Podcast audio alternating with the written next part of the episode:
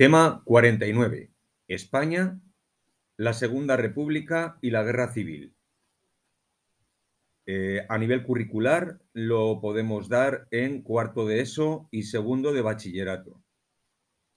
Introducción.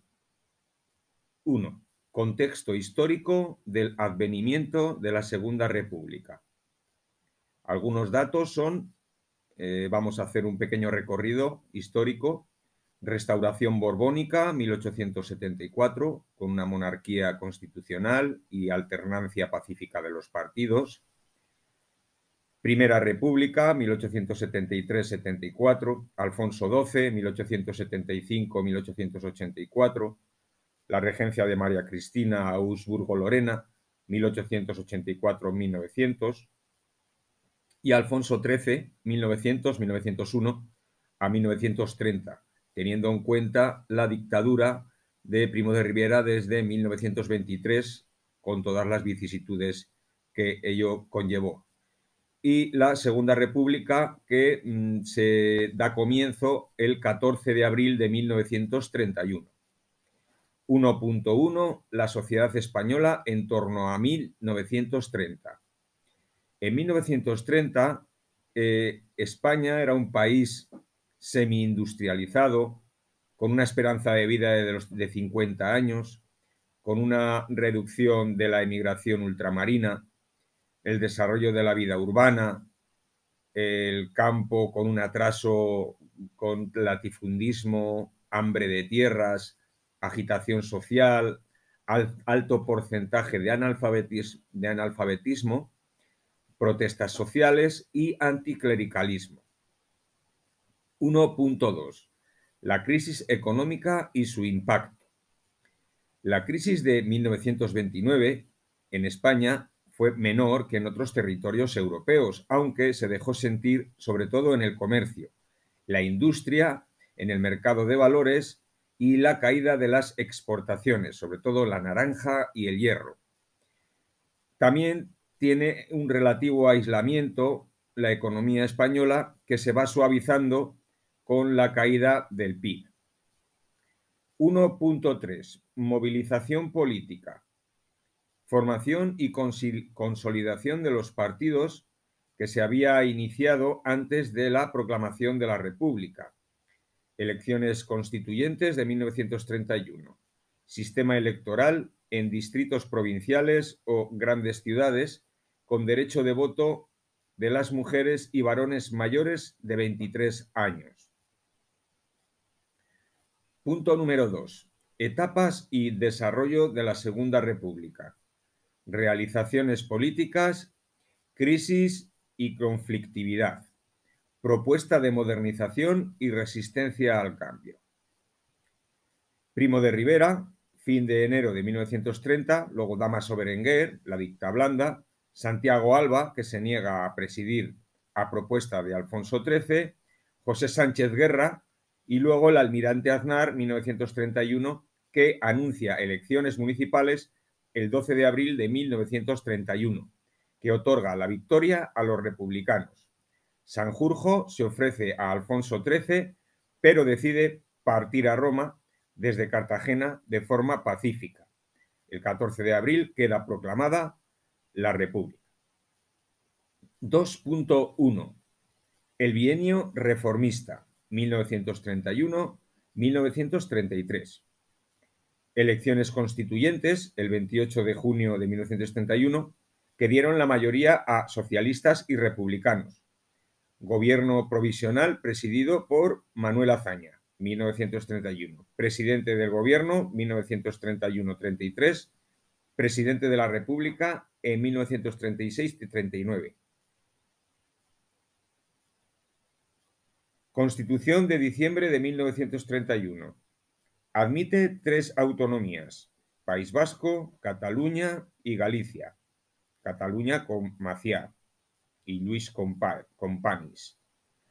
Sufragio universal, masculino y femenino. Niceto Alcalá Zamora, presidente de la República. Frentes de actuación. La cuestión social, constitución de carácter anticlerical, como persona eh, relevante el cardenal Segura.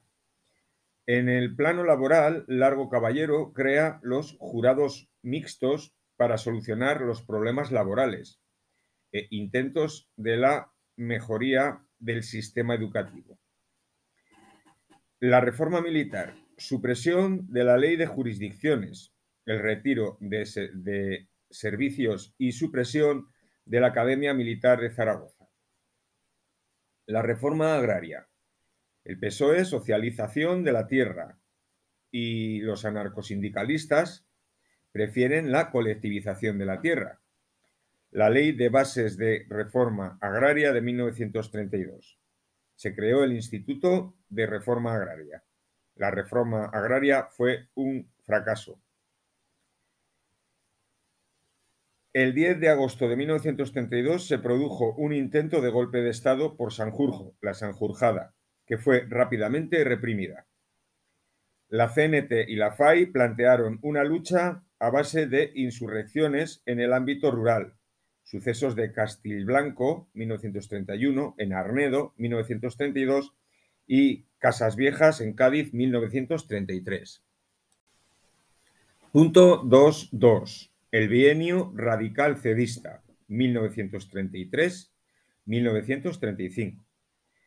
Desprestigio de hazaña por la convocatoria de y se da la convocatoria de elecciones el 19 de noviembre de 1933, que votan también las mujeres.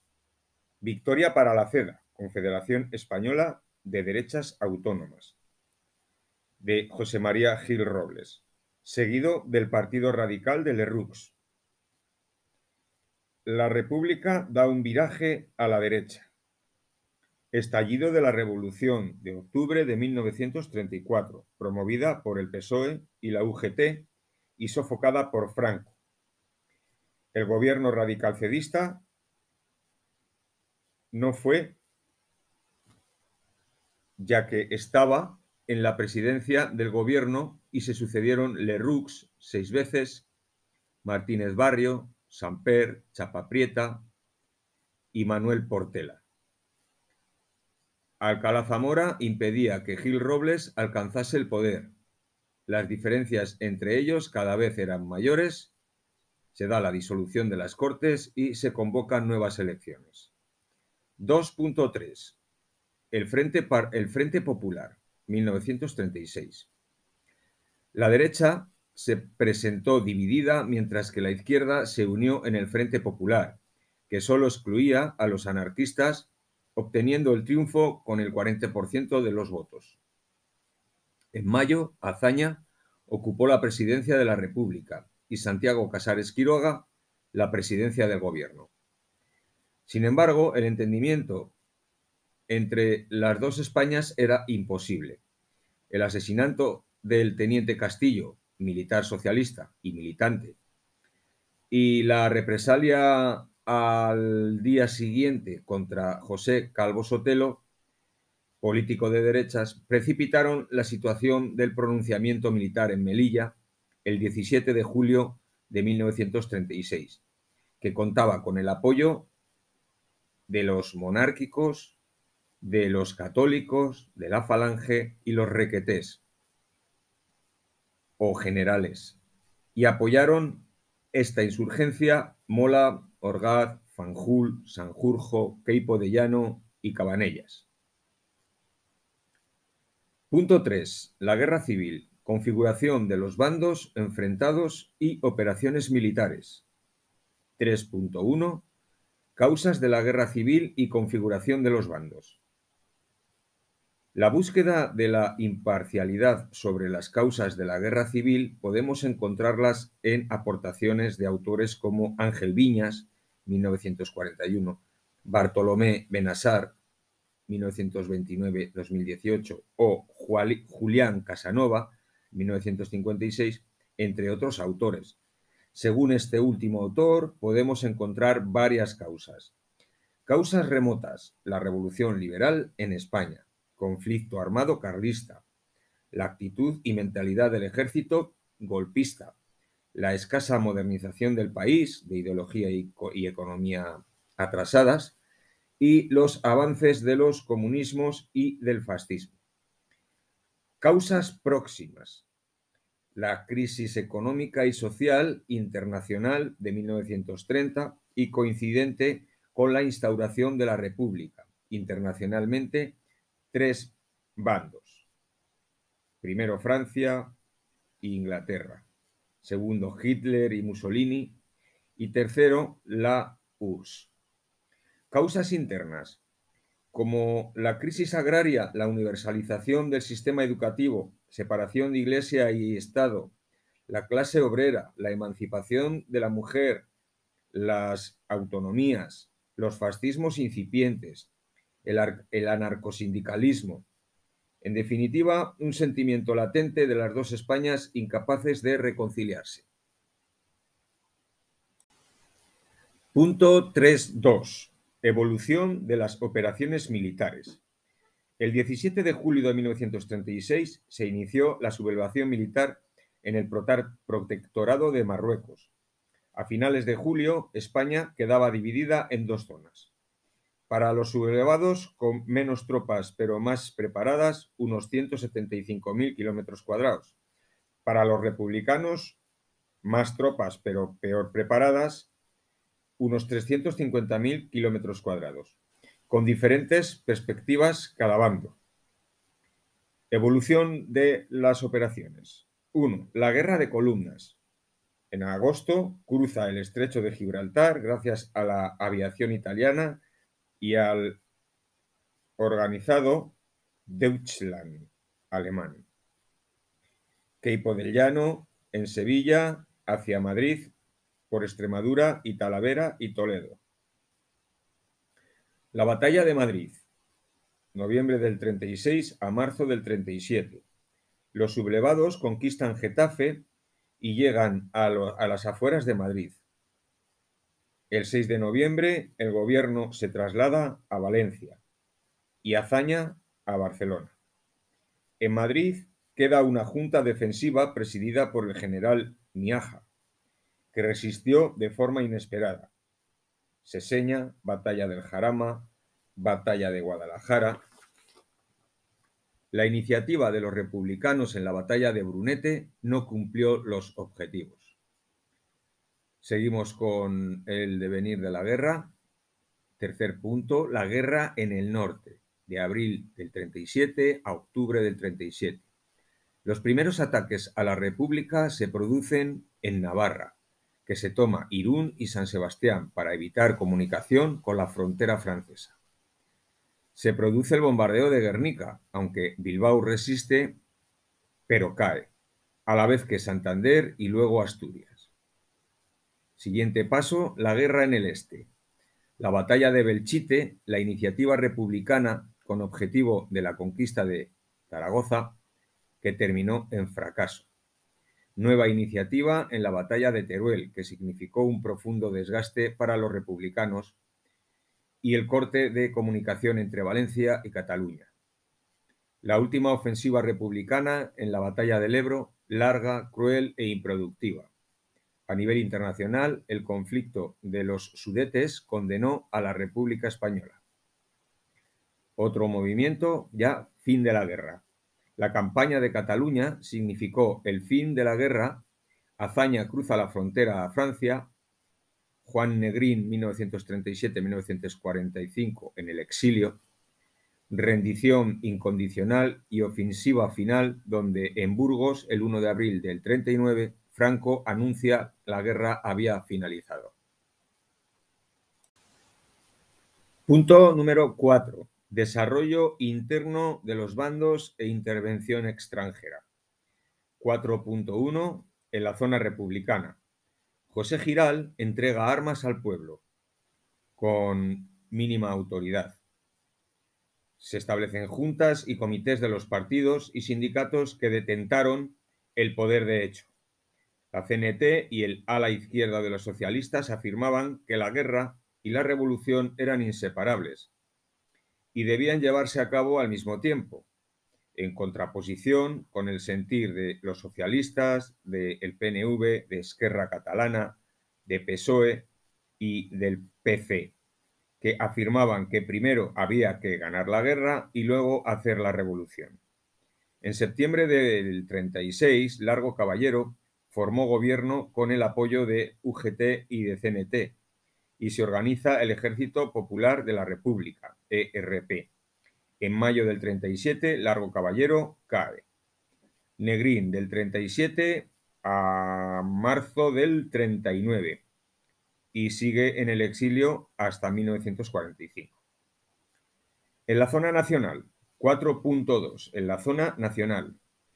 Julio del 36, en Burgos, Junta de Defensa Nacional presidida por Cabanellas. En octubre, Franco asume la jefatura. Al frente de la Junta Técnica de Estado muere Sanjurjo y Mola. Formó partido único el movimiento nacional, aunque existían fuertes tensiones entre monárquicos, carlistas y falangistas. Franco unifica, decreto de unificación, FET de las Homs. Duplica el fuero del trabajo, 1938, perdón, publica el fuero del trabajo, ley de prensa, 1938, ley de responsabilidades políticas en el 39, abolición de los gobiernos vascos y catalán, el castellano idioma oficial y se reconstituye la Compañía de Jesús. 4.3. Intervención extranjera. Pacto de no intervención en agosto del 36 por parte de Francia e Inglaterra, por temor a complicar el panorama internacional europeo. Italianos y alemanes participaron abiertamente en apoyo al alzamiento. Ayudas al bando nacional. Alemania proporcionó suministros bélicos, creó la Legión Cóndor más 200 millones de dólares. Italia, 120.000 soldados. Marruecos aporta las tropas mercenarias. Portugal da vía libre de paso para la ayuda a, a Franco. Ayudas al bando republicano. La URSS ayuda por valor de 120 millones de dólares, suministros bélicos y comida. Las brigadas internacionales, 50.000 brigadistas, con cuartel general en Albacete. México es otra, otra nación que ayuda al bando republicano. Punto número 5. Consecuencias del conflicto. Episodio traumático para la sociedad española en el siglo XX. Odio entre españoles, miedo, dolor, rencor. Se forzó un exilio masivo desde Alicante, última ciudad tomada por Franco.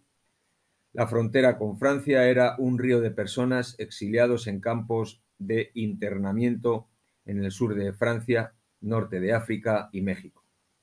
250.000 personas acababa, acabada la guerra ingresaron en prisiones y campos de trabajo. Víctimas mortales, según el décimo Congreso de, de la Asociación Española de la Historia Económica, AEHE, e, en 2005, calcularon en algo más de 540.000 personas. El franquismo ejerció una durísima represión una vez finalizada la contienda.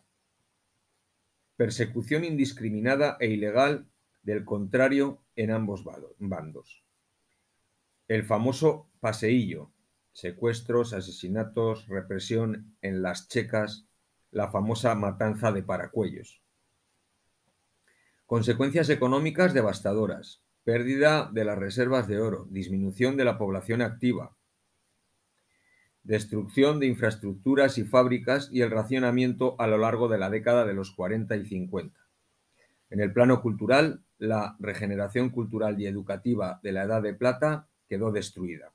Persecución de los profesionales de la enseñanza, intelectuales abocados al exilio, clara desertificación cultural, instalándose un oscurantismo clerical represión y censura.